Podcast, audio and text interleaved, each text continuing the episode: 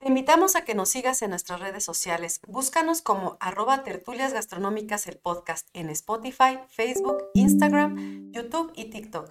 Suscríbete y dale like. Sé parte de nuestra comunidad barroca. Fe de ratas. ¿Qué tal barrocos? Únicamente aumentamos este, estas pequeñas líneas para compartirles el libro que, las referencias del libro que exactamente utilizamos con el tema del chaucle, con la chef Marce, en el capítulo de Alfeñiques. Y bueno, la bibliografía completa es Castelo Iturbide de Teresa y Martínez del Río de Redo, María Josefa. El libro se llama Delicias de Antaño, Historia y Receta de los Conventos Mexicanos, que se editó por Landucci Editores y Editorial Océano en el 2000. Y bueno, es un libro que les súper recomendamos.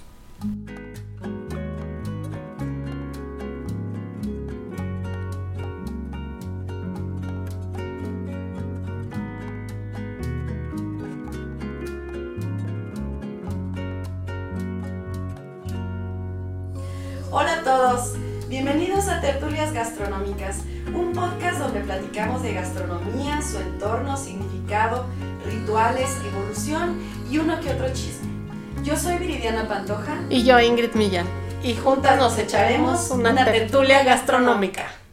¿Cómo estás, amiga? Bien emocionada. Sí, te veo que esta semana traes un megatemazo, ¿eh? Así como que tienes cara de que hoy me vas a pantalla. Pues no sé si lo he hecho semana con semana. No, la semana pasada estuvo mortal, ¿eh? Me fui de aquí así como Así de, de, ay, que no una tamal". chica así en el camino.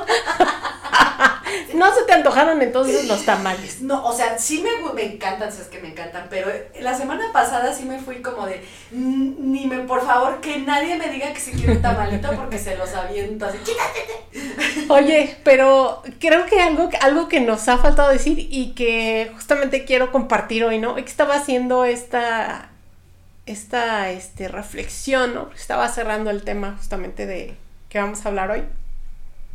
Este, creo que este podcast, uno de los objetivos es justamente el que nunca jamás vas a volver a ver la, los alimentos Igual. igual. No, nunca. Nunca en la vida. Mm, mm. No, no, no. para bien o para mal. Pero Digo, todo tiene su historia, ¿no? sí, todo trae su carga histórica. Entonces Claro. hay cosas que sí, a lo mejor por desconocimiento, pues vivíamos en la ignorancia y no pasaba nada, ¿no? Y luego te abre los ojos este nuevo panorama y obviamente cuando uno estudia, investiga, pues, ves otras cosas. sí. Y vaya, sí me fui con eso, es broma el tema de que no, nunca más un tamal. No vas a comer me los una- volví a comer. Una guacolota. Sí, sí. Lo veo y así no me imagino así un infante, ¿no? Un lactante. Este, pero em, más bien como que le da otro valor, ¿no? Tiene otro peso y, y lo ves con ese peso y Con una carga importante histórica, ¿no te pasa? sí, no, y reconoces, reconoces parte de la raíz. Y eso le da más sentido a las cosas, bueno, al menos Eso. de forma personal. Eso. Sí, a mí me encanta, ¿no? A mí la verdad que este ejercicio cada vez, este, digo, a lo mejor no sucede diario, pero sí muy seguido conmigo. Yo estoy loquita, lo confieso. Y fue justamente una de las cosas que me llevó a, a investigar toda esta área, ¿no? Empezarme a especializar. Fue este, el entender por qué comíamos cierto tipo de alimentos o ciertas cosas o en ciertos momentos.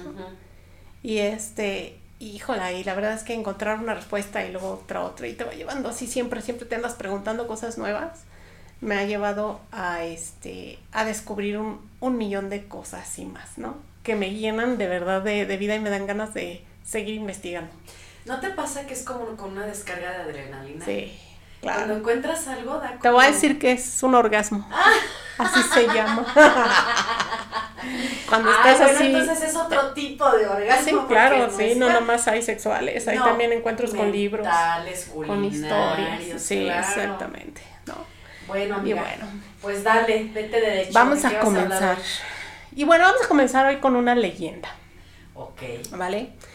Una leyenda que cuenta que hubo una época en la que los chinos no sabían qué plantas comer. Y que fue Shen Nung o Shenong, el granjero divino o agricultor divino, el que se encargó de probar varios productos del mundo vegetal de su reino para averiguarlo y después compartirlo con su pueblo.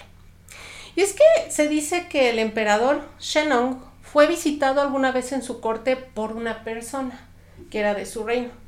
Se acercó él de manera desesperada porque había alguien en la población que se sentía muy mal. Esta persona era un anciano que sufría de dolencias muy fuertes, pero nadie sabía su origen. Y por más que lo trataban de medicar con, varias alternativas, no daban con qué. Entonces el, el, rey, por hacer soporte a su pueblo, no, él no es un rey, es un emperador, ¿no? Eh, por hacer soporte a su pueblo y tratar de ayudar, llega, ve al anciano, le duele muchísimo verlo así, y finalmente el anciano muere. Él no puede hacer absolutamente nada.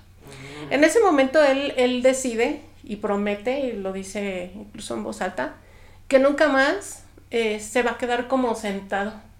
Y que es tanta la impotencia que tiene en ese momento que va a hacer todo lo que esté en sus manos por fomentar la medicina y la agricultura para su pueblo. Pues China estaba pasando en esos momentos por hambre y por enfermedad.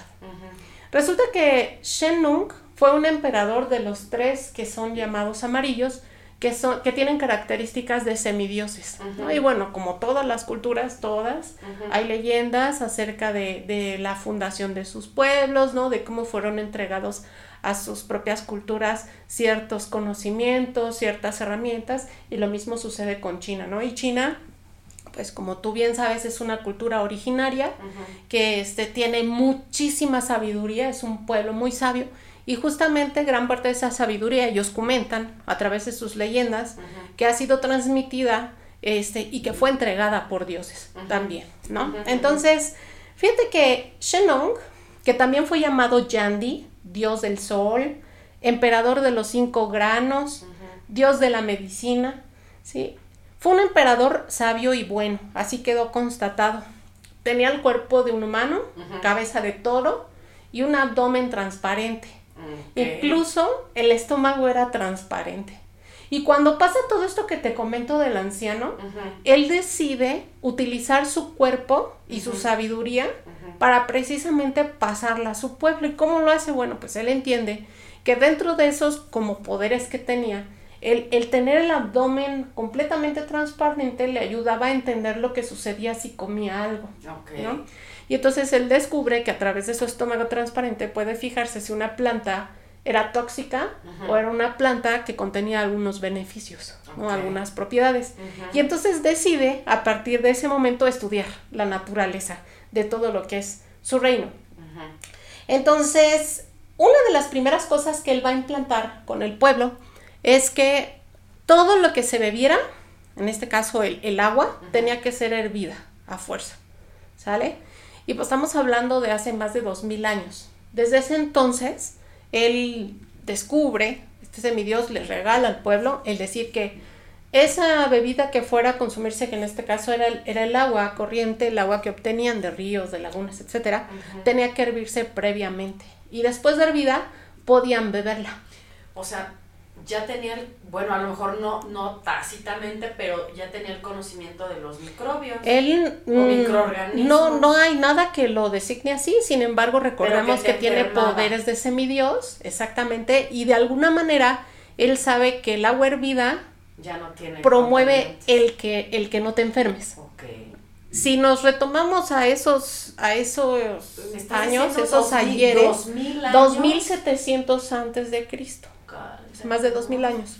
Entonces estamos hablando de que todavía, por lo menos en lo que datan las historias, ¿no? De nuestra cultura como homínidos, como humanos, no hay registros que digan que haya alguien que haya dicho que ahí había bichos, ¿no? O microorganismos. No, no. Simplemente él dice que tienen que hervir el agua y tomarla. Incluso él, una de las cosas que establece como reglas es tomarla hirviendo, tomarla caliente, recién hervida y este, muchas veces dentro de esa agua infusionar las plantas que iba a probar. Y ese es el No crudas, ¿sí?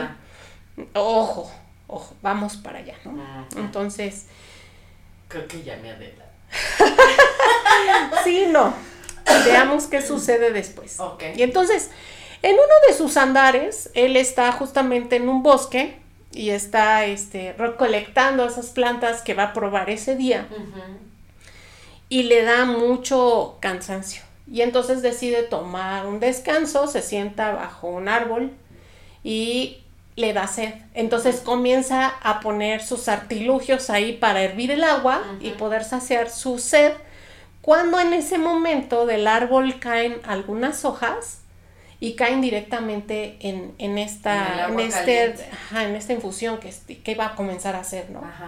En ese momento el, el, agua empieza a desprender un color como marrón, como café claro, pero traslúcido y también cierto aroma que, no, que es particular, que es extraño. Entonces le llama mucho la atención y decide probarlo. Y cuando lo prueba, lo primero que siente es un sabor amargo en su boca, pero eh, se queda con una sensación posterior de que el cansancio se había ido. Y se revitaliza, ¿no? Así como quiere seguir. Entonces, desde ese momento se enamora de este arbusto. Ajá y de esta hoja. Y a partir de entonces, él establece que esta planta es buena, porque aparte ya después de beberla, pues asoma a ver a su estómago, Ajá. ¿sí? Y observa y se da cuenta que, no sucede nada con su organismo, que al revés, se siente como lleno de energía. Ajá. Y desde entonces, él establece y comparte este conocimiento con su pueblo y les entrega justamente, les enseña lo que es el árbol de té. Hoy vamos a hablar justamente del, del té, de Camellia sinensis. ¿Sale? Eso se escucha como enfermedad venérea. No, amiga, no, no, ese es el nombre científico del té. y bien, entonces, fíjate, ¿no? Además del té, Shenong descubrió 365 hierbas medicinales, Ajá. cinco cultivos esenciales de semillas que después formaron parte de la alimentación, ¿no? De la base de alimentación china. Entre ellas estos granos fueron el mijo, el sorgo, el sorgo, el frijol, el trigo y el arroz, por supuesto. ¿Sale? Y esos los entrega también a su pueblo. No se queda nada más ahí, él es como el fundador de la agricultura china. También se pone a estudiar, crea el calendario, inventa el hacha, el arado, entiende el ciclo de las plantas a través de la observación, se da cuenta que hay ciertos suelos que son más fértiles o más benéficos para ciertas plantas y para otras no tanto. Incluso establece la mejor estación para sembrar unas de otras, porque no todas se siembran al mismo tiempo. ¿Sí? No, como por ejemplo el, el arroz que se tiene que sembrar eh, en un lugar donde hay mucha agua. Exactamente, tiene que estar y que, Por ejemplo, el trigo no, porque se pudre. Es correcto. Tiene que ser en diferente altura. Bueno, pues todos, todos esos aprendizajes, o sea, se dice fácil, ¿no? Pero estamos hablando de cuántas invenciones o descubrimientos no hizo. Lo hemos escuchado o lo hemos leído, pero cuando no había nada de conocimiento, pues échate Imagínate todo esto que te estoy diciendo, ¿no? todo, todo lo que descubre. Y aparte, él realiza una planeación integral de los cultivos. O sea, decide en qué momento se va a sembrar, este, cómo se va a cosechar y cómo incluso se va a almacenar masivamente. Y enseña a su pueblo a hacerlo. Y de alguna manera, pues él cumple con su palabra después de suceder lo, de, lo del anciano, ¿no? Porque con estos, estas enseñanzas él entrega a su pueblo un arma muy importante que es no sufrir de hambre y no sufrir de enfermedad o tener remedios para curarla o controlarla, ¿sí? Y entonces, este, después de varios miles de años, bueno, te voy a, te voy a platicar también qué sucede con Shenong, pasa una cosa bien extraordinaria, ¿no? Porque un día, estando justamente en el campo, curiosamente se muere comiendo una planta. Pues es que era evidente, si estabas dedicándote a eso, pues ya te vas a atorar con algo que, que de plano, y, y, y, cuenta, ¿no? La leyenda que era un césped que se llamaba, se llamaba, déjame por aquí lo anoté para platicar cómo se llamaba, porque hasta dije, ¿qué? ¿Qué onda con ese césped? Es el césped que parte los intestinos. ¿Así se llama? Así se llama. Entonces imagínate todo lo que le hizo en sus entripados. Y bueno, cuentan la, leyenda que él no se salva porque no tuvo acceso al té en ese momento, ¿no? Tiempo después él establece dentro de sus reglas, cuando ya descubre el té y descubre sus beneficios, él establece como regla propia el que cada vez que estuviera probando plantas nuevas, tenía que tener el té a disposición para curarse en caso de envenenamiento. Y de esa manera él pues este, se desintoxicaba. Y ese día se le. Y ese día no tuvo acceso a la, a la hoja del árbol de té fácilmente y se murió por eso. Varios miles de años después, porque te estoy hablando que esto ocurrió entre el 2737 y el 2697 antes de Cristo.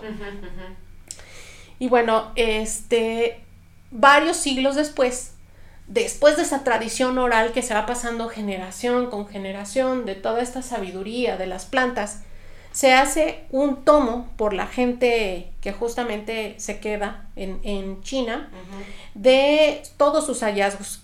Este libro se llama El clásico de las hierbas y las raíces de Shen Nung. Y fue considerado y es considerado como una de las La bases muy té. importantes para el tema de medicina, porque tú sabes que los chinos ocupan mucho la herbolaria y esa sabiduría ancestral para curarse. Te voy a contar también que, bueno, antes de él existieron otros dos emperadores amarillos, se les llama así precisamente por estas características de semidiosis y por ser personajes que marcaron la historia de China, ¿no? A favor. Y el primero fue este de la mm, de los de los embajadores amarillos. A ver, déjame lo encuentro aquí porque no me sé sus nombres. El primero fue Fushi, no te rías, ¿eh? No es Fuchi. Yo ni había dicho nada todavía y ya pusiste palabras en mi boca. Bueno, Fuchi. Fushi les va a entregar Fushi, la Fushi. sabiduría del yin y el yang Ah, a los chinos. Ya, ya, ya. Ujú. El segundo fue Huang Ti, que desarrolló la acupuntura. y el tercero Perdón, es fue que lo. Juan Ti. Sí, suena como Juan, ¿no? Aquí como John. Debe de ser Juan Ti, ¿no? Juan Ti. O. Wang ajá. Ti, ajá. Lo siento, lo mexicanicé. Juan Ti. Juan Ti. Y pegado, ¿no? Juan. Sí, así es, lo siento. Bien, y bueno, esta es justamente la historia de cómo al pueblo chino le es entregado esta planta maravillosa y sagrada que desde ese entonces, desde el 2700 se conoce y desde entonces ha estado viajando alrededor de muchas tierras con muchas historias para poder llegar hoy a nuestras mesas. Bueno, el té es un ingrediente muy especial para la cultura oriental, porque no solamente los chinos lo beben, ni lo utilizan exclusivamente como ingrediente, también es una ofrenda, es una bebida y está considerado como un alimento. Y también, por supuesto, tiene sus características medicinales, como ya lo vimos. ¿Sale? Eh, va a ser tan valorado en, muchos, en muchas culturas, pero en ese momento en China, cuando está justamente el apogeo y ya después de Cristo, por ahí del año 500, Ujú. eh, se lo llevan de contrabando, ¿no? Incluso a Japón. Ujú. Vamos a hablar ahorita cómo entra Japón, Ujú. cómo se queda allá. Pero finalmente si tú dices té, ubicas a muchas culturas orientales con esta costumbre de beber té mientras está justamente Y comiendo. no solo orientales, y no solo orientales, también está eh, Inglaterra, por ejemplo. Que Claro, vamos a es hablar de los- por qué. Es el, el té a media tarde con lechita y las galletitas.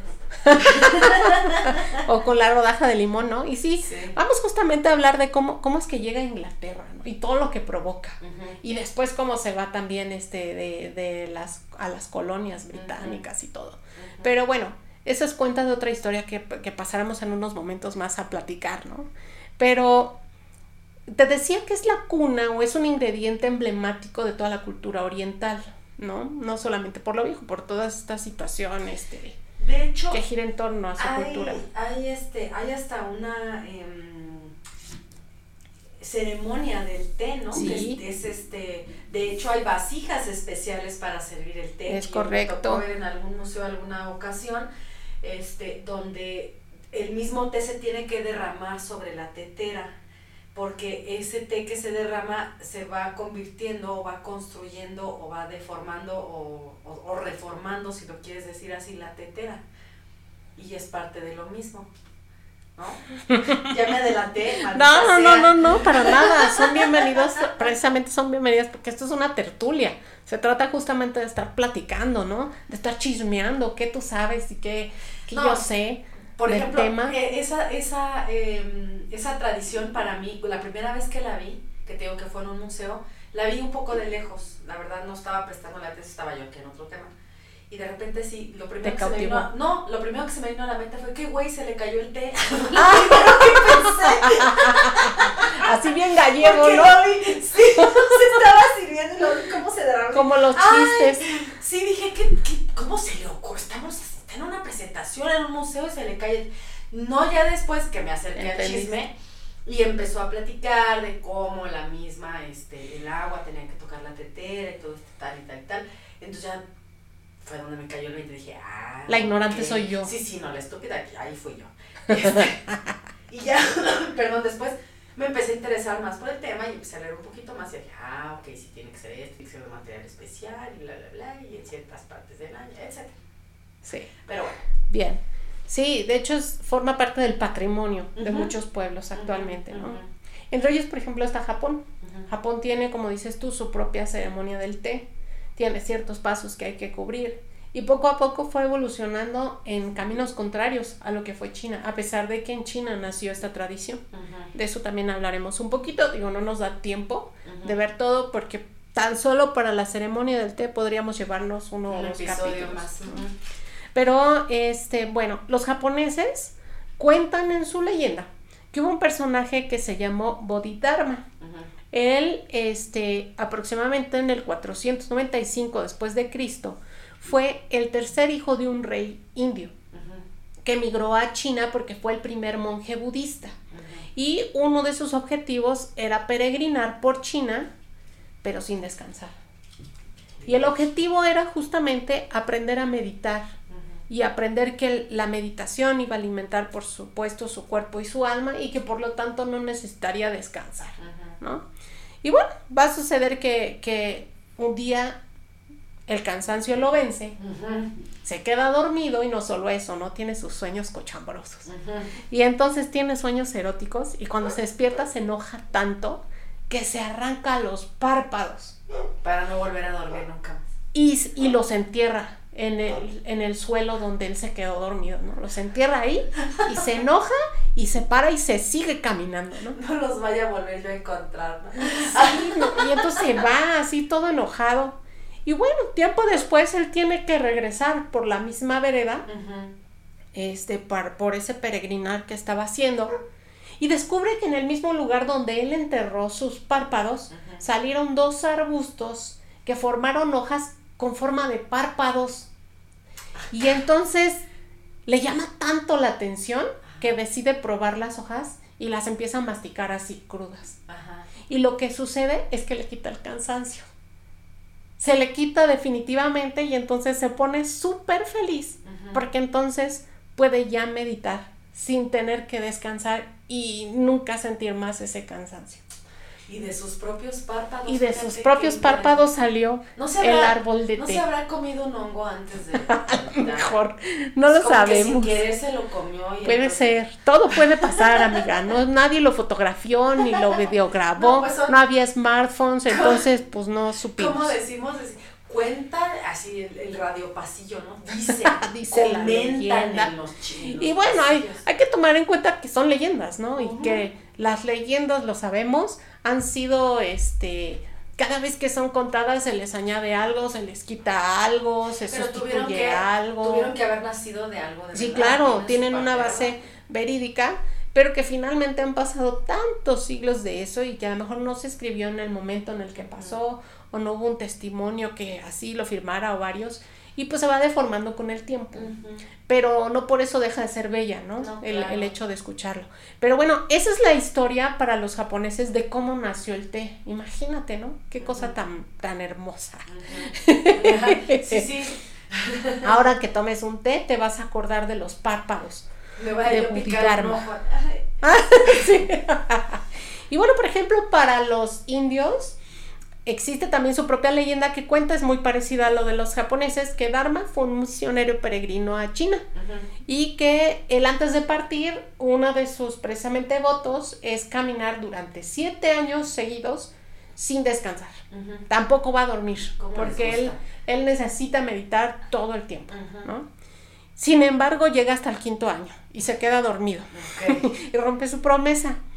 Y entonces cuando se levanta, donde se quedó dormido, justamente había los arbustos del árbol del té y entonces se para y empieza a masticar las hojitas y descubre que se le quita el cansancio. Y pues con eso él logra terminar su voto de siete años, termina los otros dos, este, estando despierto. Y a partir de ahí, pues ya también la cultura este, india toma el té, ¿no? Entonces, fíjate que, que es bien interesante porque pues seguimos hablando de Oriente y sin embargo cada vez que hablamos del té o cuando tomamos el té nos recuerda a India, nos recuerda a Inglaterra, como dices tú, nos recuerda a Tailandia, nos recuerda a Corea, a Japón, dependiendo del China. Té, dependiendo del té que estés consumiendo. Sí, dependiendo del té, dependiendo el horario, dependiendo cómo lo estás consumiendo, con qué lo con qué lo agregas, ajá, o con qué lo acompañes, ¿no? En qué ritual. Entonces, pero finalmente te habla de, de, tierras de Oriente, de tierras lejanas, ¿no? Sí, como, sí, sí. Del otro lado del como charco, origen. amiga, sí. Así es. Y bueno, entonces ahora sí vamos a entrar en detalles, ¿no? Detalles de lo que es su, his- su historia. Y algo bien interesante es que antes de llamarse su nombre, su nombre es como pusimos justamente el capítulo del día de hoy, que se llama Cha, Ujú, ¿sale? Se escribe T-S-C-H-A, pero se pronuncia Cha. ujú, Entonces, cuando dices Cha, estás diciendo té. ujú. Ese justamente es eh, la palabra, ¿no? Y antes de llamarse Cha, también se le llamó tú. Tú significa amargo. Ok. Y también se llamó Ming, Ajá. ¿no? Ming significa brote o botón o Ming, retoño. Ming. Y curiosamente se le llama así, la verdad es Como que... la dinastía Ming. Exactamente. Curiosamente, o no curiosamente, yo diría que con todo el, el, el objetivo, ¿no? De llamarlo así, porque para los chinos y para las culturas orientales, para muchos, la parte más importante, más aromática, más preciada de la planta son justamente los brotes, los que contienen una mayor carga aromática de contrabando. Ajá. Y fueron los monjes budistas quienes la introdujeron. A ver, a ver, espera, espera. ¿Estás diciendo que monjes budistas haciendo contra, estaban haciendo contrabando? Es correcto, y Pero- fueron monjes. Pero ¿cómo? Si se va en contra de la filosofía que tienen ellos. Pues así se lo pasaron literalmente por el arco del triunfo. O sea, lo metieron debajo de sus túnicas. O sea, en vez de ser monjes budistas, eran mulas budistas. Y hay quien, y hay quien dice que fueron monjes zen y hay otros que dicen que fueron monjes budistas. Y bueno, mismo. sí, sí, finalmente el origen es el mismo, ¿no? Pero bueno, monjes, al final Monjes, de todo. ok, bueno. Monjes mulas o como quieras llamarlos, ¿va? Ok. Y em, algunos dicen que fue la planta, que la verdad yo digo, ¿cómo? Pero bueno, si hoy se, si hoy te sacan teles enteras, así pantallas enormes debajo de agua, claro, es que no sé, una pues, una plantita. platita, ¿no? Ahí toda fumigada, pero bueno, lo logró. Bueno, a lo mejor de ahí viene el sabor del chá. ¿Tú qué sabes? Es correcto. Y bueno, hay quien refiere que fueron semillas, es lo que se me hace como un poquito más, Más racional, ¿no? sí. Y hay quien incluso dice que no, que las metieron como por laminillas. Recuerden que el, el té va a ser muy importante para ellos, porque es algo que les va a permitir el objetivo final de su filosofía, que es meditar. Entonces, en, en un inicio va a estar únicamente a su alcance y van a sembrarlo alrededor de sus templos. Y bueno, sucede que en Japón va a haber una época en la que van a estar eh, los famosos samuráis y los samuráis van a ser invitados por los monjes a realizar una ceremonia de purificación con el té para mandarlos 100% completos y concentrados a la guerra. Cuando hablas de, de purificación, es como por si morían ellos para que se fueran. Más bien para que fueran concentrados, para que fueran alineados a lo que iban a hacer, ¿no? O sea, en vez de de que sus cafeína. mentes, la teína, ¿no? En este Sí, caso perdón, se la llama teína, teína. exactamente.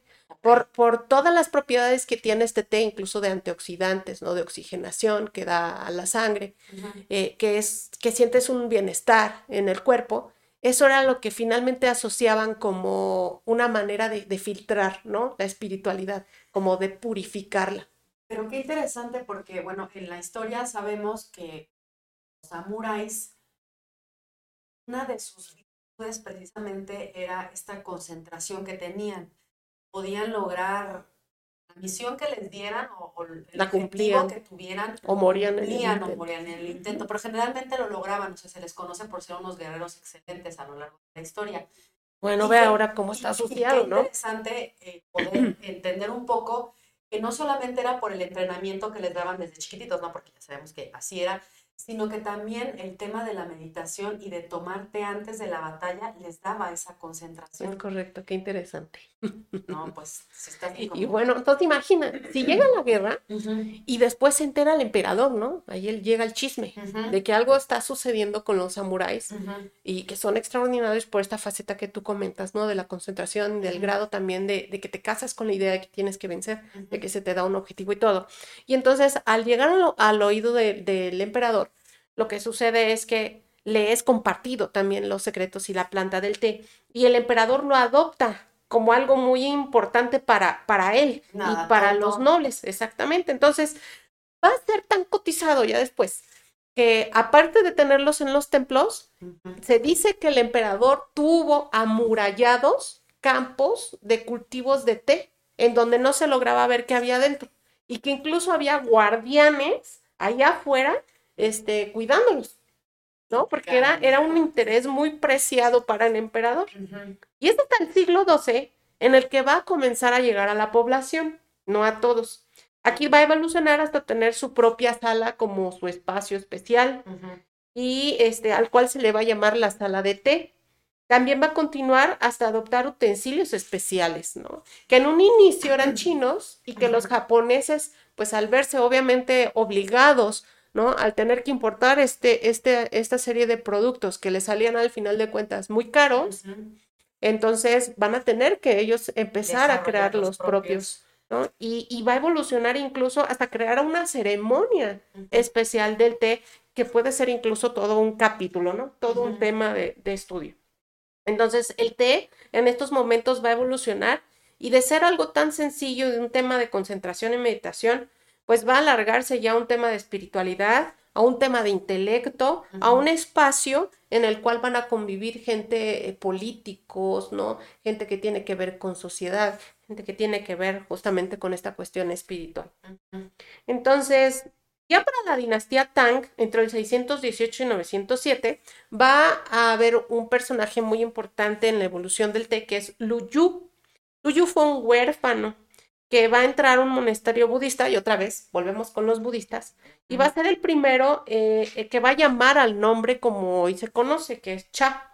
Él también va a realizar un tratado, o sea, va a ser tan, tan afecto al té y va, va a estudiarlo tanto que va a crear, crear un tratado de él, que es llamado el canon del té, que hoy se sigue estudiando, donde escribe los 24 requisitos para realizar un buen té, y entre ellos designa justamente los utensilios y los recipientes especiales donde debe beberse. Ok. Y desde entonces se le va a llamar a él como el patrón del té.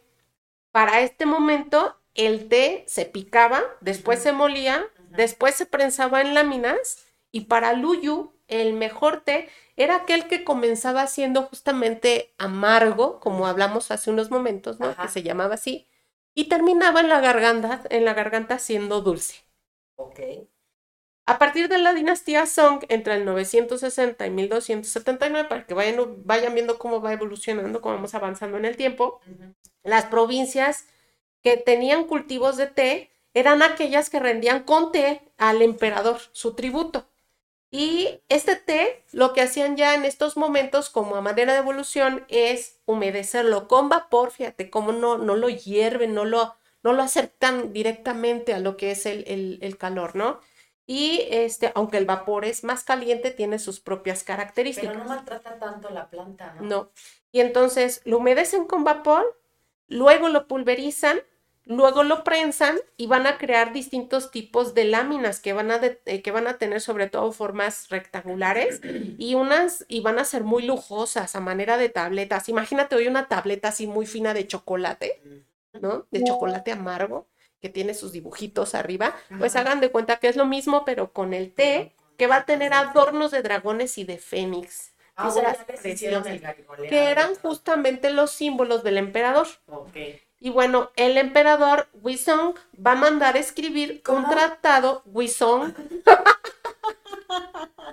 Nosotros cantamos.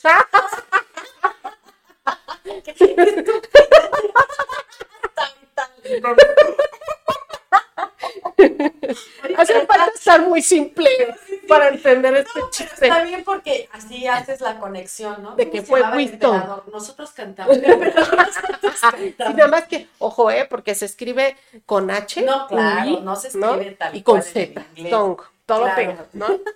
Y bueno, él manda a escribir también enamoradísimo del té.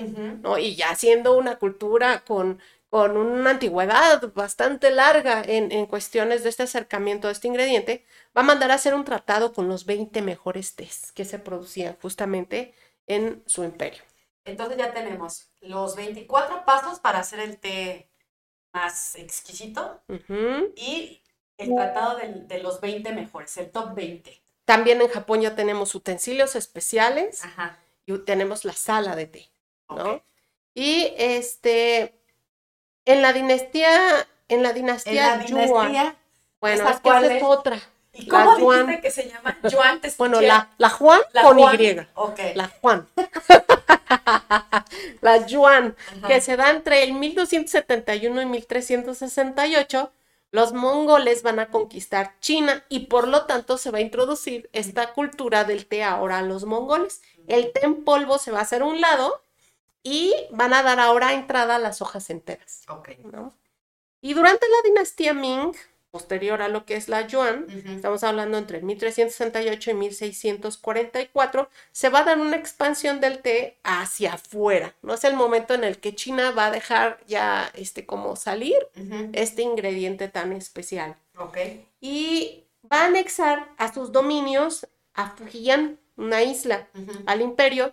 Ahí, como tiene un muy buen clima, va a sembrar té Ujú. y va a lograr con esto un resultado de un té de muy buena calidad.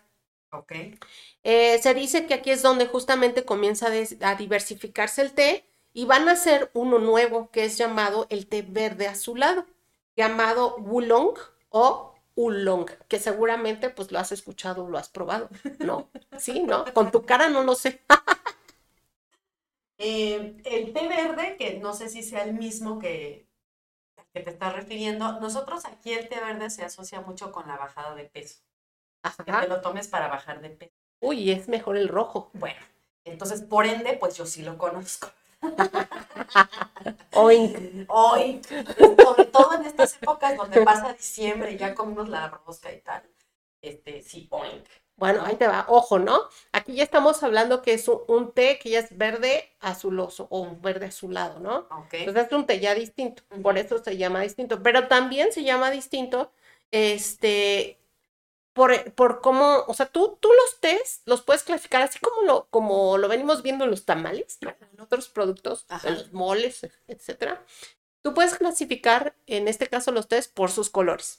Puedes clasificarlos por el tipo de este, o por la parte de la planta que estás ocupando o de la hoja. Por si están fermentados o no. Por si están ahumados o no. Por las regiones de donde vienen o las certificaciones que tienen. ¿Sí? Por cómo, cómo lo, este, cómo lo consumes, qué le añades. ¿no? Por culturas, incluso por las horas en las que se consume. Si le pones leche o le pones agua. O le pones limón, Ajá. etcétera, o flores, o las mezclas que tú quieras añadir. tequila, no sé. Entonces, hablar de un té oolong o oolong te está dando a entender que es un té verde azulado y que viene de la provincia de Fujian. Ya te está dando esas dos casos, ¿no? Ok. Y así como, como se crea este té, también surge un nuevo té que es un té ahumado y surge por un accidente. ¿No? Le quemó. De hecho, sí, sí, curiosamente pasa algo, ¿no? Ahorita vamos a platicar esta leyenda, pero bueno, este té ahumado, que curiosamente a los chinos no les gustó, por otras culturas va a ser amado. ¿Y qué pasa? Bueno, cuenta la leyenda que un agricultor en Fujian logra una venta anticipada de su té a un comerciante europeo, toda una carga. Y antes de ser empacado el té, llega una tormenta fuertísima a la isla que inunda todas las bodegas de, almac- de almacenaje. Como él ya lo tenía todo vendido y seguramente ya se lo había gastado, Seguramente. por una parte, pues para no perder su negocio, lo que hace o lo que se le ocurre en ese momento es prender Se- fogatas secar. y con, con eso Ajá. secar. Y bueno, pues lo que obtiene al final, si es un té que se seca, pero que con la acción del humo de la leña va a tomar un sabor ahumado. Claro. Y obviamente él sabía, él lo sabía, lo empaca y así se lo lleva al barco. valiéndole madre, dijo, Es correcto. Y yo se lo va al comerciante. como sea, Iván. Y se va al comerciante Y europeo, ¿no? después yo no sé, yo te Eh, lo no, de hecho, bien. de hecho, él piensa que jamás va a regresar, ¿no? O sea, allá es, es así como te vendo algo que está mal, ya sé Y no que no vas a regresar, ¿no? O que me vas a mentar mi madre. Mm. Entonces, este, pero ¿qué sucede? Que un año después llega el mismo comerciante y pues yo creo que él pensó, lo primero que pensó es, dijo, chin, ya a me venir cargó a el payaso, que- me van a dar unos guamazos, ¿no? Pero no, lo que sucede es que lo busca, aunque él se estaba escondiendo, lo busca, lo encuentra. Ahora sí que como, como los yucatecos, lo busco, lo busco, pero no lo busco. ¿O cómo? No me sé ese dicho.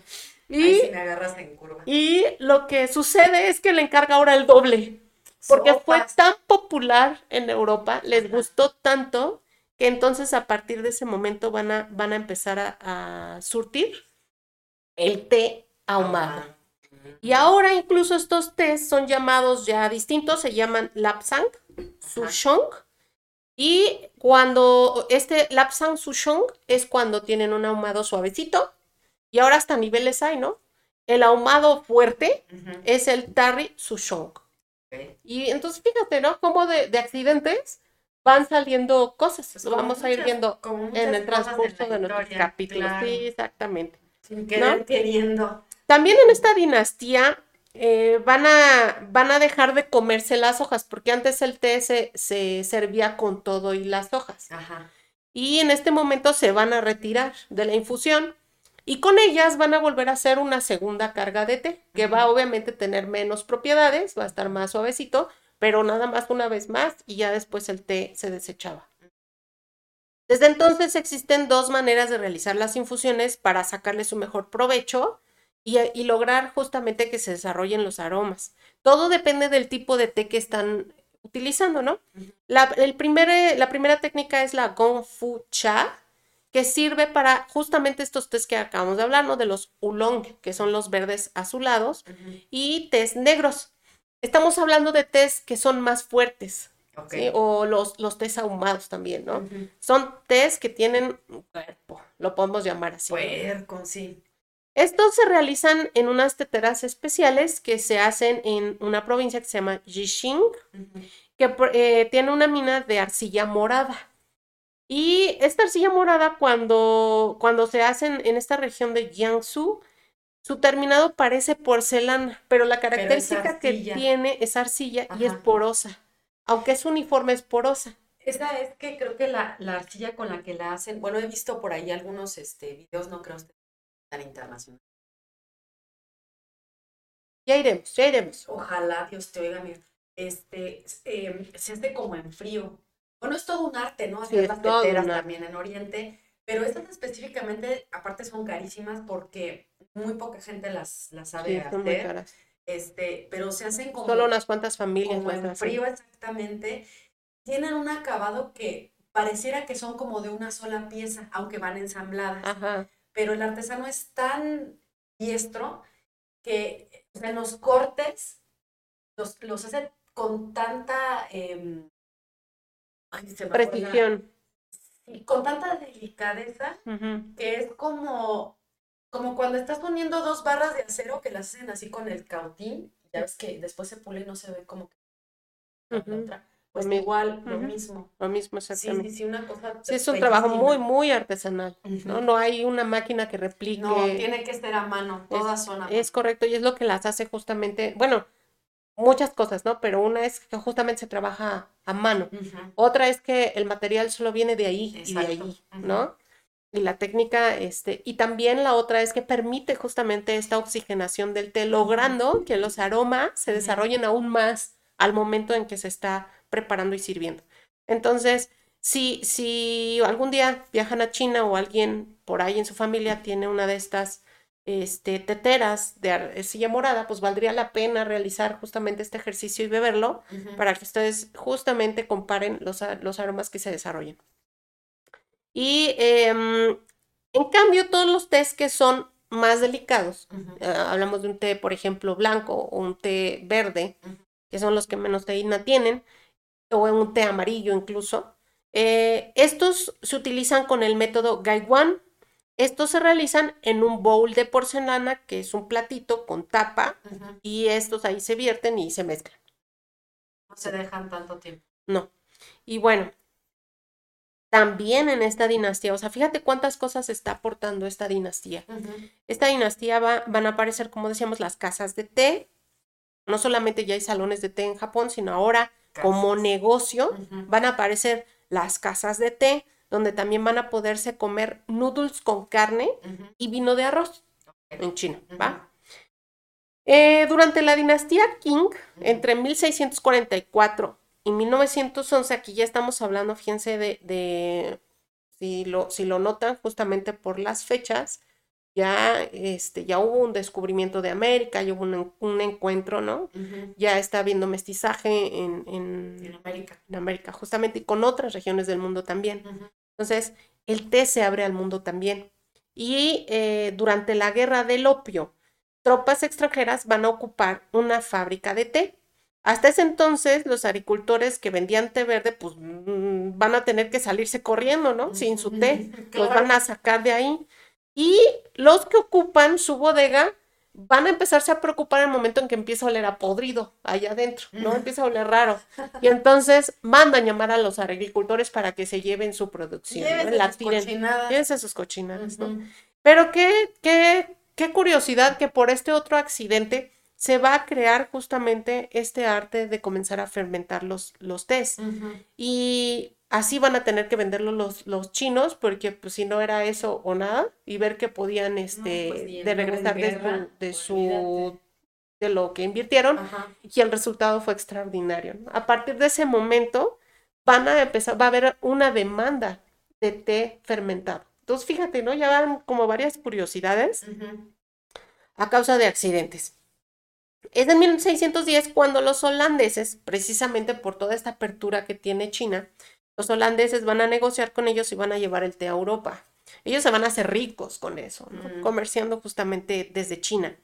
Y eh, previamente, durante el siglo XVI, misioneros y navegantes se van a encargar de difundir sus bondades, ¿no? Ya Ujú. desde ante todas estas propiedades que tiene. Y va a ser adoptado, por lo tanto, por los holandeses, por los italianos, por los franceses, los alemanes y los portugueses especialmente. Por justamente esta tierra que va a tocar la ruta de seda. Va a llegar hasta. Rusia. Y después el té se va a adoptar a tomarse en porcelana.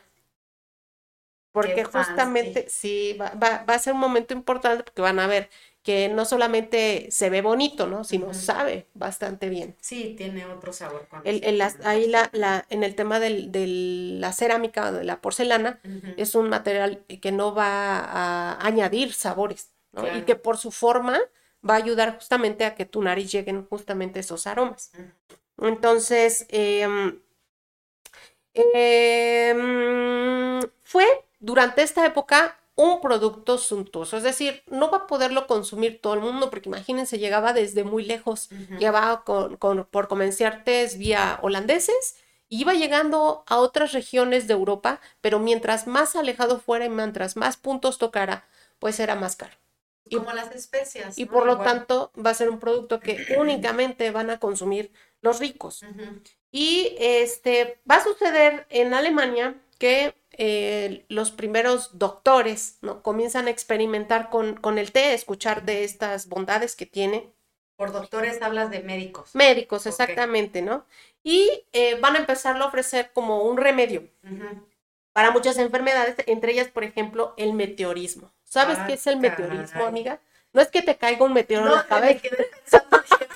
llegas al doctor con, Tampoco- con, con la cabeza tampoco es un y ¿qué caballo le alado. Es un meteorismo. Sí, me dieron un piedrazo, un meteorismo.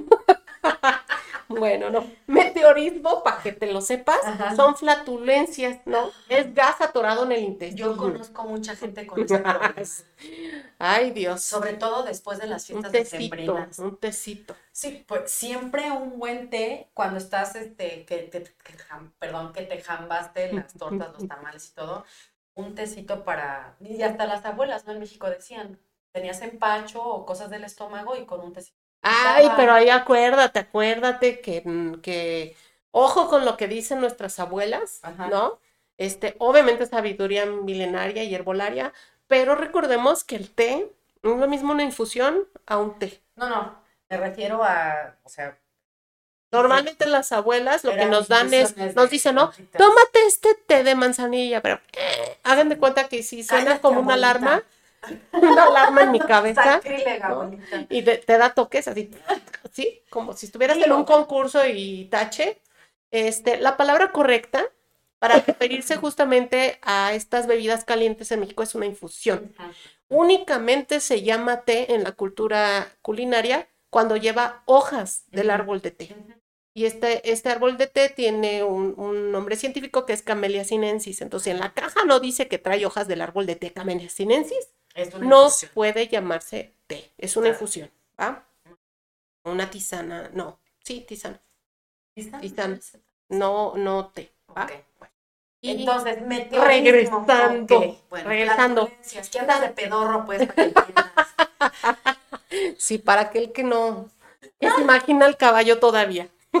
No, pero literal había gente que sí se moría de eso, amiga. Ah, sí, claro. Ya ves, ya ves este como agua para chocolate. Pues sí, ¿no? Si Este, le hubieran ofrecido un tecito verde, Era Esperanza, ¿no? O. Rosaura, ¿no? Rosaura. Rosaura. Rosaura se murió de problemas Rosaura. Ahí está, eso se llama también este karma, amiganas. En No, los bueno, pero la tita, la, la tita tuvo ahí su tema con ella le aventó ahí la maldición por andar pensando estupidez cuando estaba haciendo su Ah, ya no vamos a entrar en detalles. Sí, Ese es- de otra historia. de otro Pero bueno, por ahí va, ¿no? Le hubieran dado un testito de camelia sinensis. Bien, para dolores estomacales y para la gota también fue un remedio para los alemanes. Ujú. Y para el siglo XIX se van a realizar ya reuniones de té. Se van a asociar eh, las cuestiones literarias, ¿no? Va a ser como ahora los círculos este, de... de intelectuales Sí, o se me fue el nombre, pero sí ahora hay como agrupaciones para leer. ¿Cómo se llaman? ah los los este club de lectura Eso, los clubes de lectura. Imagínense en ese entonces, ¿no? Siglo XIX van a aparecer los primeros clubes de lectura y van a estar asociadas justamente a una barra de té. O sea, tiene que haber té y libros. No, y entre la, entre la alta sociedad, sobre todo para las mujeres, pues era muy común juntarse a cierta horita, ¿no? Para el chisme. Tecito, ¿no? De hecho, justo en Ajá. el siglo XX comienza las 5 de la tarde, como Ujú. una hora, para poder hacer esta reunión y tomar té. De hecho, hay, por ejemplo, cuestión de, de, vamos a decir que de grados de, de- O sea, cuando era la hora del té y tú sacabas tu- toda Tu parafernalia. Ajá. eh, en sí estoy hablando de lo que es la tetera y las tazas. ¿Cómo se llama esto? El juego de té. Ándale. Entre más fancy era tu juego de té, Sí. O sea, eras este, la, Y la porcelana más lejos de de la. Claro, porque ahí era donde sacabas de, me la trajo mi marido de, de, De China, China. ¿no? Por ejemplo.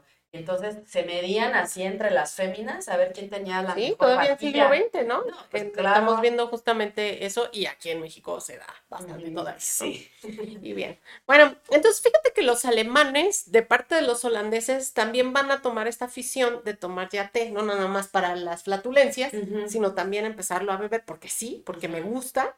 Pero ellos con, en, en la sección de la Baja Sajonia van a empezar a echar un chorrito de ron. ¿Por qué no? míos. ¿Por qué no? Y va a llegar un momento en el que todo mundo va a beber té con ron, por supuesto, no solito, ¿no? Y va a ser tanto que el mismo rey Federico II el Grande va a tratar de prohibir su consumo. Pero falta, nunca falta el apretado, que como no le gusta, ay, no, que nadie tome.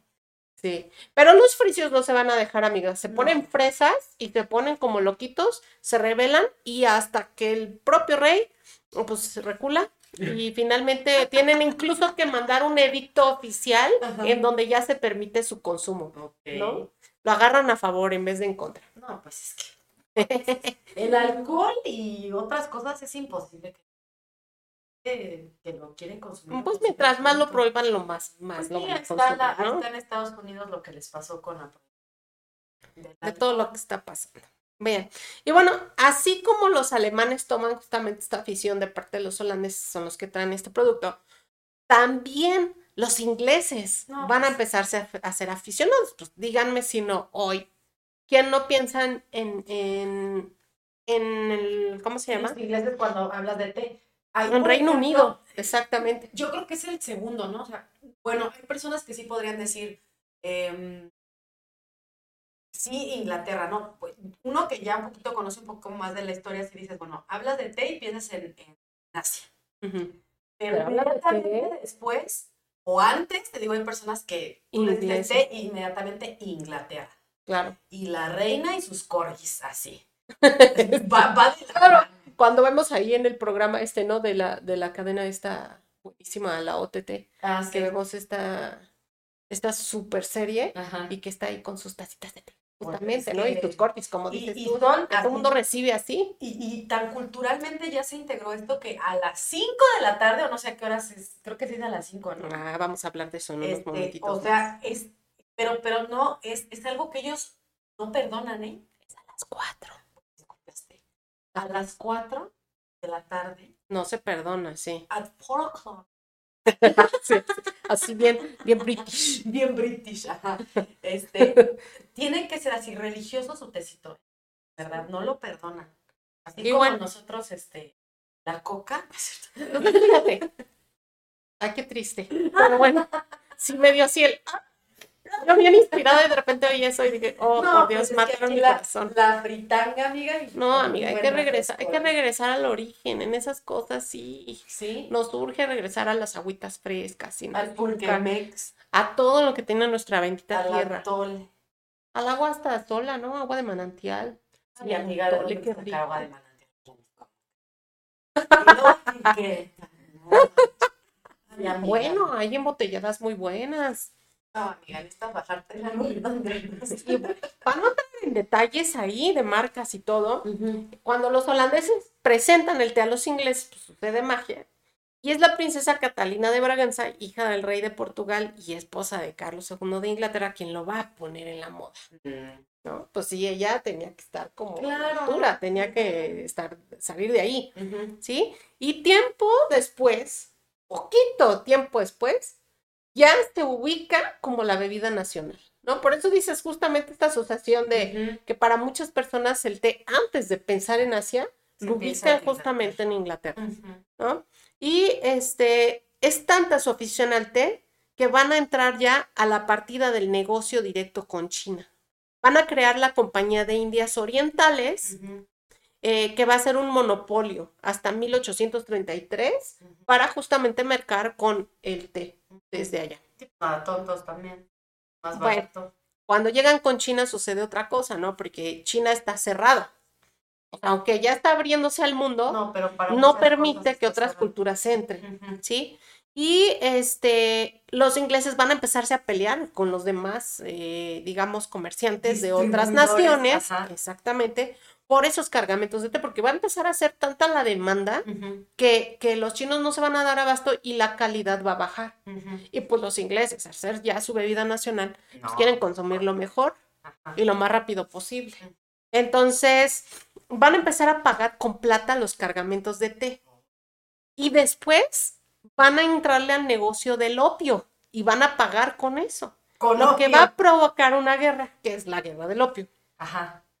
Eso va a provocar que Hong Kong pase a manos inglesas como colonia. Y los ingleses, al momento de entrar ya a Hong Kong, van a aprender de ellos sobre cómo fermentar el té verde al té negro. Porque para ese entonces, eh, según, no me acuerdo si ya lo habías explicado, eh, la, la, la gente que vivía en Asia era este, adicta al opio, ¿no? Sí, Empieza. Ujú, Porque sí. ya- yo creo Bueno, que hay muchísima obviamente ya se conocía. No, sí, pero va a llegar un tiempo en el que, no sé, creo que el 90 o 80% de la población son adictos al opio. No sé exactamente. Por ahí lo había yo visto en algún documental. Sí, yo no lo comenté. Yo que, no- que, que sí era, era- por eso se hizo precisamente esto y por eso Ujú. se, se les pedía que les pagaran con opio, porque tenían a toda la gente ya este, súper metida ahí. Y bueno, entonces pasa también un suceso bien interesante porque es bien difícil lograr en esa época a través de barco y rondar todo el mar para llegar hasta Inglaterra, imagínate, o hasta Europa, con el té verde. Porque se llama verde porque está fresco, Sí, claro. ¿no? Ajá. Entonces, lo que llegaba a Europa no era un té verde, ¿no? Y entonces, cuando aprenden justamente a estos términos de fermentación ya con calidad, con cuidado, pues va a ser el té que va a ser más aceptado. Sin embargo, también hay frescuras en el té negro. Y mientras más fresco se entregara, o mientras más fresco llegara a Europa, Ajá. iba a ser mucho más sabroso, más allá de que se pagara muy bien. Ajá. Por lo tanto, van a crear hasta competencias los ingleses, ¿no? Y los capitanes de barco van a competir por llegar más pronto al puerto. El primer lugar obtenía un jugoso premio. Y esto se le llamó como los tea races. Fíjate. Después, los ingleses logran justamente abrir el canal de Suez y con eso acortar los tiempos de espera, ¿no? Y de no solamente del té, de muchas otras mercancías. Así van a poder llegar a India más rápido, mucho antes que a China, y poder tener más té. Acuérdate que India también va a ser una de sus También colonias. ellos. Por eso también este, se intensifica la producción en, en India. Y incluso van a tener algunos de mejor calidad. Este logro ajá, va a hacer que todavía este ingrediente se vuelva más accesible. Ajá. Y con eso, Inglaterra va a tener el, en este caso la corona, va a tener el pretexto perfecto para grabarlo con impuestos. No, al ya haber una Hombre, mayor si no dan demanda. un paso sin guarache. Es correcto. Y bueno, ahí viene, ahí viene un problemota, ¿no? Ahí viene un pedo. Ahí sí, te va- ahí te lo voy a platicar, No, ¿no? no. Es con lo que vamos a cerrar el día de hoy, porque ¿Cómo? eso va a ser lo que va a marcar el cambio. ¿Cómo dijiste este el, el tema este de los gases en el estómago? ¿Cómo lo Las flatulencias, Sí. el meteorismo. Ajá, entonces viene un meteorito. Vamos a vernos bien pinches. Entonces, ya, para todo así, de, en vez de, ¿qué, qué, qué meteorismo, eh? ¿Qué meteorismo? Ahorita llego, No me la hagas de meteorismo. ándale. Así viene, Sí, porque escuchaste tertulias Claro, gastronómicas. claro. claro. bien. correcto. Y entonces, esta es Russell, duquesa de Bedford, quien va a poner esta tradición del afternoon tea. Lo- Afternoon tea. Sí, exacto, bien british. Sí, Tú que tienes el acento, adelante, ¿no? Me corrijas, por favor. Y bueno, ella le gustaba mucho la comida. Y para ella, el periodo entre la comida y la cena era muy largo. Así que va a empezar la tradición de hacer una especie de snacks para tomar té a las 4 de la tarde que se servían junto con sándwiches, scones, crumpets. ¿sí? Y por supuesto, una buena porcelana china para servir todo ese cereal. Claro que no. Y te pegas, ¿no? Entonces, fíjense, a partir de ese momento, 1700 entre 1783 y 1857, se da esta tradición. A partir de ese momento, ella lo pone de moda, otros ingleses de la corte comienzan a copiarla y de ahí se convierte en algo a nivel nacional. Y bueno, justamente es, es este momento que nosotros acá, por ejemplo, en América, ubicamos como el momento del griñoteo, del antojito, del momento godín, ¿no? En donde De Ya comiste, azúcar pero no. Ya me dormido sí. es correcto y tienes hambre. ¿no? Ahí, ahí podríamos hacer nosotros un, un afternoon pulque, ¿no? Pulquemex, amigo, Pulquemex. No, la verdad no. Paso, ¿no? No, Alcohol a esas horas, híjola, no. Ahí te da otro Y el lunes, por el imagínate. pulque, porque sigue fermentando en el estómago. Híjola, no, no, sí, no. No, pero el momento del antojito sí está bien, ¿no? Sí, claro, de la De- galletita. De la papita, etcétera, Sí, ¿no? De la fritura, así Ujú. como, como bien lo hacemos aquí en, en nuestro hermoso país. Ujú. Y, y bueno, regresando al tema, los holandeses van a llevar nuevamente, este, adelantándose a todo, el té a Nueva Ámsterdam, que en ese momento es con, eh, hoy es conocido como Nueva York. Y fue tan la aceptación de estos norteamericanos que pronto van a comenzar ellos a realizar las Tea Party. Bueno, ahí sí ya no es este con acento. Ah, lo siento, Tea Party. Tea Party. No, ese sería inglés. Tea Party. Tea Party. Pues Ajá. entonces sí lo, sí lo dije bien, amiga. Nomás te fuiste muy de corrido. Ah, lo siento. Tipari. Así te aparte. Te aparte. Te aparte. Te aparte. Te aparte en la parte. No, así venimos. Te apartiste.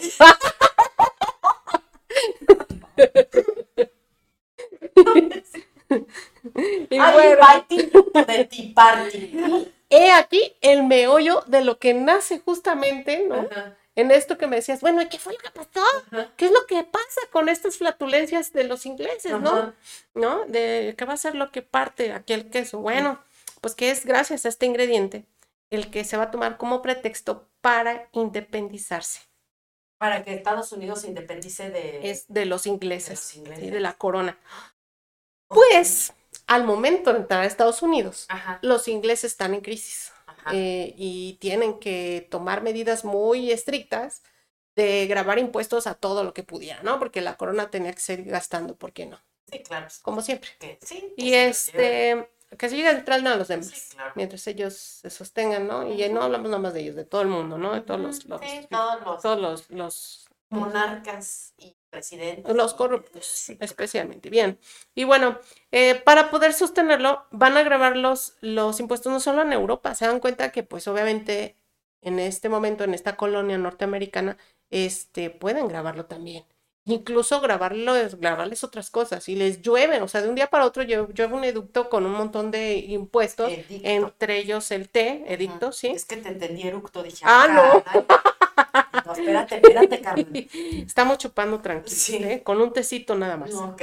Edicto. Llega un edicto. Y pues obviamente eso lo va a lograr un descontento muy fuerte entre ellos. Así que el 16 de diciembre de 1773 en Boston, miembros de la logia masónica se van a disfrazar de indios, van a subir a tres barcos y van a tirar alrededor de 3.000 cajas importadas de té al mar. Imagínate, imagínate eso. Después de haber cruzado todo el mar. No, pero aparte, o sea, dices que son maso- eran masones. Y eran masones. ¿Qué? Y bueno, Bueno. a esta acción se le conoce como el Boston Tea Party. Este será uno de los sucesos que justamente van a empujar a tomar esa decisión de independizarse este, estos norteamericanos de los ingleses. ¿no? Ajá. En 1844 Estados Unidos firma un tratado con China logrando el comercio de té directo Ah, no. Y otros productos para exactamente por eso no depender de los británicos y empiezan ya a ver como muchas rencillas. No, pues siempre en la búsqueda de, de quitarte intermediarios para no pagar tanto. Y voy a citar impuesto. y traducir de history.com. ¿no? Porque este, esta frasecita me gustó mucho, ¿no? Dice que tomó cerca de tres horas. El, el Tres horas el motín, Ajá. ¿no? Motín. Para que 100 colonos Ajá. pudieran vaciar las naves de té y aventarlas al mar. O sea, fíjate, ¿no? Porque si eso sucediera hoy, no, olvídate, ¿no? Qué En, menos de cinco minutos te rodearon y ya No, te olvídate. manosearon y ya te metieron al bote. Déjate tú de la manoseada. Aquí, por favor, yo. joven, no se te olvide. Aquí mi compañera le falta un guardia. Sí, pero un güero así alto, güey. No, sí, pero si va a ser alguien así de. ¿No? de Y la es- policía, de la policía municipal, no. depende cómo, qué tan culto sea y Ay, Qué tan amiga, guapo de la vean, ¿no? policía municipal bueno, juntos, puede haber, puede haber. te digo que andas como que andas Desatada. muy en. No, no, no, andas como que en Totoaba Planet. Ay, qué mala eres. Se vale soñar. Bueno, Bueno, y entonces dice que fueron alrededor de 45 toneladas las que se tiraron y que eso equivale al día de hoy alrededor de un millón de dólares. ¿cómo está el dólar? Imagínate, la corona haciendo un esfuerzo, bueno, entre comillas, ¿no? Bueno, Por, por, pero, por- por comerciar, pero no solamente por comerciar, sino por ganar de ahí su tajada. pero bueno, si Y era de los la tiran corona, todo, bueno, ay, se lo tiran triste. todo al mar. Entonces, Inglaterra responde, obviamente, con una serie de actos coercitivos que ahí muchos historiadores obviamente han, han analizado, y ahí sí le falló a Inglaterra, porque en vez de hacerse del lado de los norteamericanos y ver de qué manera podía negociar Ujú, y hacerlos de ellos otra vez, como regresarlos al jacal, lo único que logran es más rencillas, ¿no? Y este, incluso les lo someten a más este más temas exigentes, no solamente en temas de impuestos, sino coercitivos. Y entonces lo que logran es que las demás colonias americanas se unan a defender a Boston y después de esta primera parte hubo otras, como la Second Boston Tea Party, que fue en marzo de 1774, Ujú. y de nuevo en Boston 60 colones suben al barco, al barco Fortune y tiran 30 cajas de té al puerto. Y después de estas van a empezarse a ver otras demostraciones iguales en otros lugares como Maryland, Nueva York y en South Carolina. Carolina. South Carolina. South Carolina, Ya lo New que York. pasa por andar ¿no? y a mi papá Maryland. pateando el tascal en casa ajena. Uno intenta, amigo, uno intenta, pero también, este, pues no manchen, uno es mexicano, No, habla no, español. me refiero a... Si el náhuatl me cuesta. No, no, pero me re- no me refiero a tu pronunciation. Ah. Me refiero a este a, a los ingleses tontos por Sí. andar pateando el me correcto. ¿no? Pudiendo, pudiendo asociarlos, imagínate si es, digo, la verdad en algún momento se van a independizar, yo creo, ¿no? Sí, pero, Porque tener una colonia de este tamaño como hoy es, pero este tema ¿Y de lo que sentirse significa? ultrapoderosos y de aquí mis chicharrones truenan y, Y aquí pues, lo ¿no? que. Nel, les dieron vuelta que atrás. Y bueno, hasta aquí vamos a dejarle, porque pues también hay mucho tema que recortar, Sí, amiga. pero se nos acabó el tiempo. No, ya otra vez, siempre nos andamos pasando de la hora. Sin embargo, espero que haya sido muy productivo, muy este, jugoso.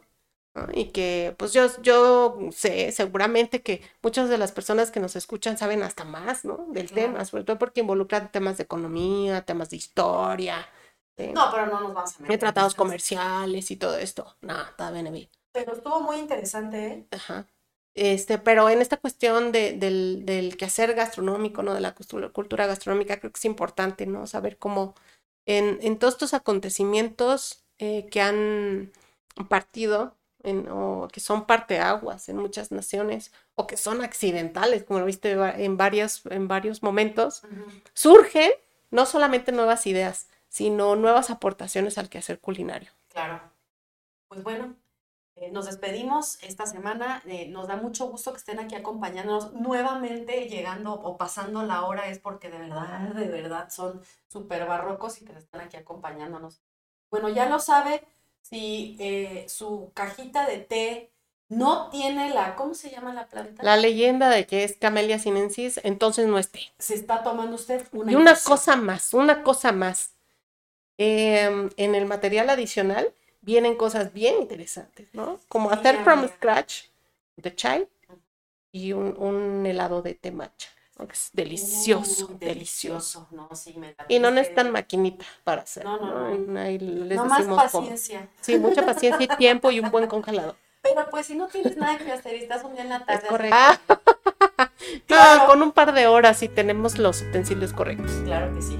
Pues muchísimas gracias, amiga, por compartirnos toda tu sapiencia una semana más. Bueno, pues nos vemos la siguiente. Hasta dentro de ocho días. Bye. Bye.